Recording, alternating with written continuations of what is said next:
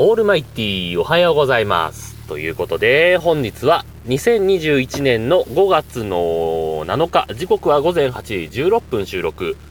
シーサーブログをキーステーションに全国一曲ネットでお伝え中、第860回目のヌーラジオ、毎度送ったから、ございますけども、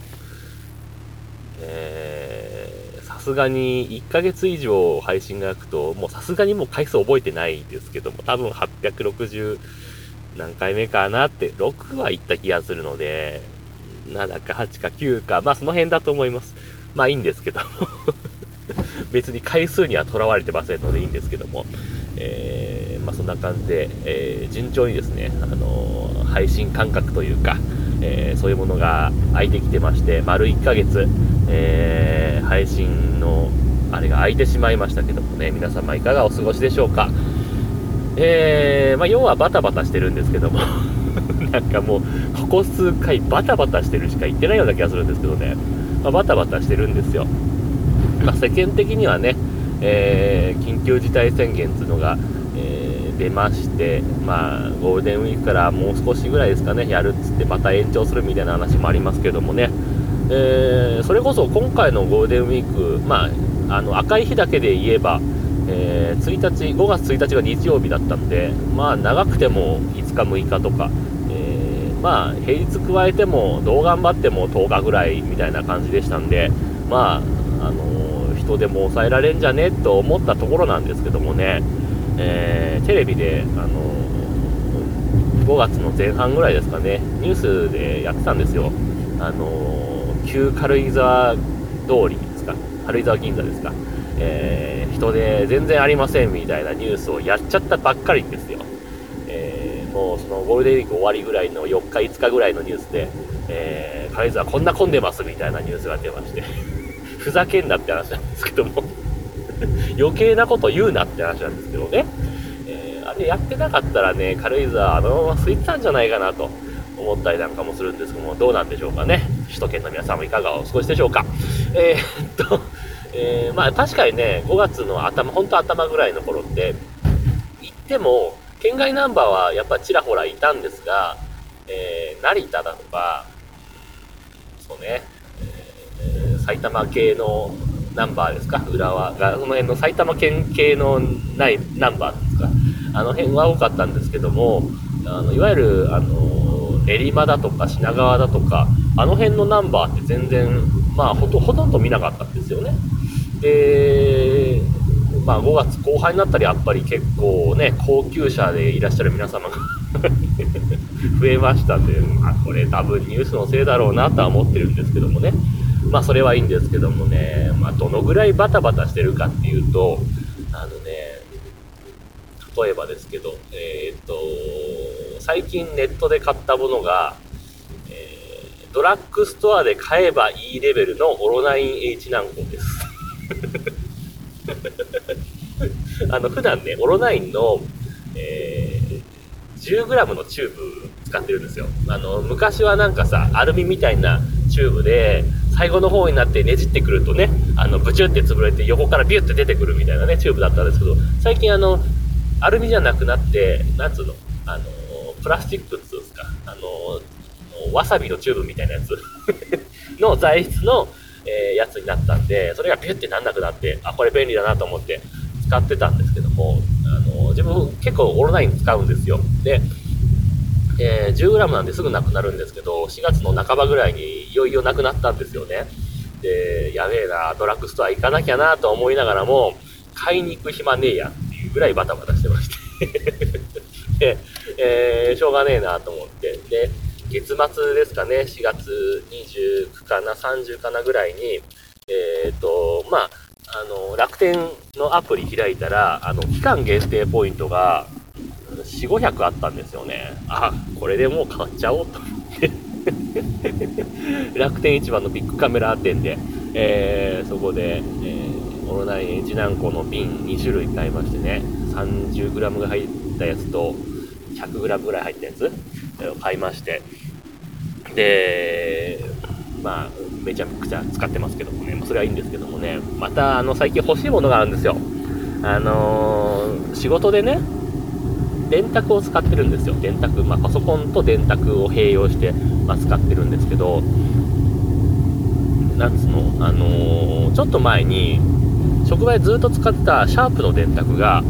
あの液晶がいよいよね、もうあれ何十、何十年前のみたいなやつをあの使ってて、いよいよ液晶つかなくなったんですよ。電池切れとかじゃなくて、もう液晶がダメみたいになっちゃって、これダメだなっつって、しょうがないので、ちょっと前に声優で500円ぐらいの電卓を買ってきたんですね。その場しのぎというか、まあとりあえずこれでいいかっつって買ってきたんだけども、その電卓がな、もう、キーの跳ね返りがもう何っていう感じだし、あの、電卓自体の重量がないので、何ボタンを押すと跳ねるみたいな。それ押す力の問題かもしれませんけども、まあ、あの、あんまり調子良くなかったんですよ。まあ、ボタンとしては全く問題なくね、やっぱ新品ですから使えるんですけど、これダメだなと思って。で、えっ、ー、と、ずっとうちにあった、あのー、キャノンの電卓がうちにあってずっと使ってないのがあったんで、まあいいや、これ持ってこうと思って、もう最近それ使い始めたんですよ。で、最初こそ調子良かったんですけど、最近あのー、キーの反応がね、たまに悪くなるんですよね。えー、例えばですけど、えっ、とまあ、ランダムにそれは発生するんですけど、あの、一部のキーが、まあ、たまに普通に押してて反応が悪い時あるんですよね。例えば、えっと、なんだろう、1234って入力するじゃないですか。で、そうすると、例えば2の反応が悪かったとするじゃない。えー、だとすれば、普通だったら、1、2飛んで34、134って入力されるはずじゃないですか。これのね、厄介なのは、あのー、1、334って、あの、次に押したボタンが2回連打みたいな判定になって。これこれ違う数字入力しちゃうじゃんと思っていう感じになっちゃって、これめんどくせえなと思って、じゃあ、ちょっと内部をね、あの、基板とね、ボタンの隙間の、あ、あのー、間のところになんか汚れとかなんかあるのかもしれないなと思って、で、分解してみようと思って、仕事中に、プラスドライバー、えまず背面の蓋の、えー、ビスを3つ外してですよ。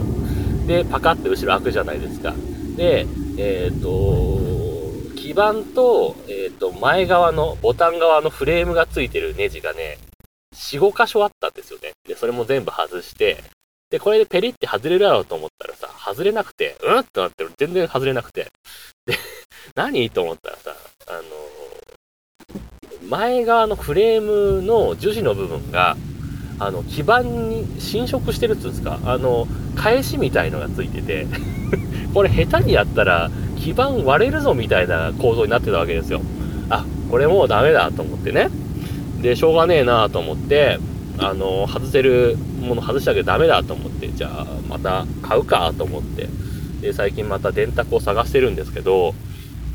うん、で、その今使ってる電卓がすごい、あの、押し具合とかすごい良かったんですよ。キャノンの、えっ、ー、とね、型式ちょっと忘れちゃったんですけど、商売計算シリーズというやつで、あの、粗利とか、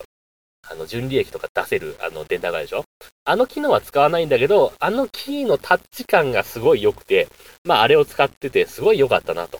思ったんですけど、ただね、自分、あの、キー配列の部分で言うと、えー、シャープが好きなんですよ。で、まあ、三大企業っていうかね、あの、シャープ、カシオ、キャノンなんですよ。電卓といえば。といえばというとおかしいんですけど、まあ、他にもメーカーあるんですけども、まあ、これが、まあ、三大メーカーじゃないですか。で、シャープのキー配列が一番いいんだけど、えー、ちょっと、あのー、最近さ、あの、軽減税率のせいでさ、なんか、税率を2種類設定できるみたいなのがもう標準になっちゃってるわけよ。だから8%と10%を設定できるようになってるわけね。で、ただ自分の職場って食品とかね、そういわゆる軽減税率の対象の商品ないから、10%しか使わないからさ、その機能いらないわけよ。わざわざそこで間違ったら勝手に8%になっちゃったら嫌じゃないですか。だから、それはねえなっていうことで、シャープはちょっと今回はないかなってなって、で、カシオは、あのー、ボタンの押しやすさとかはいいんですけど、キー配列が自分ダメなんですよ。あのー、カシオの電卓って全部じゃないですけど、あのー、ゼロのキーがさ、あの普通のキーの1.7倍ぐらいの大きさで、あの左側のあのクリアとかオールクリアとかあるボタンに左側に食い込んでゼロがいるじゃない？あれがちょっとどうも自分ダメで いや左下はクリアかオールクリアじゃなきゃ嫌なんですよ自分。だからあそこにゼロが食い込んでる電卓はもう対象外だと いうことでこれダメだなと思って。そうなるとやっぱ今回もやっぱキャノンがまああのシャープに近い配列でいわゆる軽減税率のついた電卓も今のところパッと見なさそうなんで選ぶとしたらキャノンかなと思うんですけども安いところでも結構ね2000 800円とか900円とか実売価格でね定価だともう5000円近いんですけど、えー、そのぐらいになっちゃってるんでねどうしようかなと迷ってます。あの電卓ってめったに買う機会ないからさ ちゃんとしたものを買おうかなと今回思ったりなんかするんですけどなかなかね難しいところではございますけど。はい。まあそんなわけでえー、間もなく職場に着きそうですんで、今日もハッシュタグ付きツイートをいただいてますんで、大変遅ればせながらご紹介していきたいと思います。というわけで、えー、ピエール加藤さんでございます。いつもありがとうございます。というわけで、前回何の話をしたかはちょっと記憶定かではないんですが えー、読みます。えー、聖火リレー、なんだかんだで人が密になっているような気がしますね。中継推奨していますが、えー、結構街道にも、えー、人いるっぽいですよね。うん。で、えー、顔文字、顔文字、絵文字、えー、考えてる顔の絵文字があって、えー、関係ないですが、ヌヌラジオの好きなところは、たまにヌヌさんが第何回かをうろ覚えで始めていくところです。ということでツイートいただきました。ありがとうございました。そうですね。えー、今回もそうでしたけども、うろ覚えどころか全然覚えてなかったですけども